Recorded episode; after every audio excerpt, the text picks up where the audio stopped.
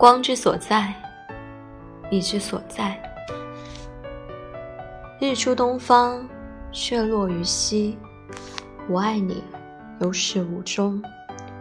于无所希望中得救，我遇到的那束光啊，我找不到任何形容词去形容它。恰如我遇到那个人，日子淡了又淡，天空高了又高。回忆追溯到远方的远方，那是一节语文课。午后的教室里总弥漫着昏昏欲睡的气息。我意兴阑珊地摇着笔，撑着脑袋，傻呵呵地看着你。你坐在那儿，侧着身子，认认真的写什么？稀松平常，却又那么正常。有束光懒洋洋的从窗棂洒下，不偏不倚的落到你身上，平添了几分温柔，使这一切恰到好处。其实那束光后来也贯穿我的全部生活。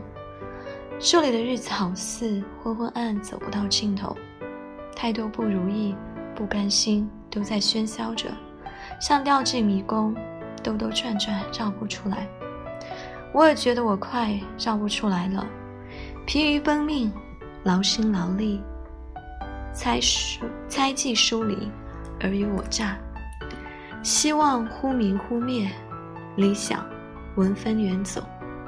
那天，趁着茫茫夜色，我跑去操场嚎啕大哭，在安河桥里找勇气。我想起了那束光。他在离我很远、很遥远的地方，他要去找寻，那是属于我的光。于是春天成了希望，夏天成了努力，秋天成了故事，冬天成了期待。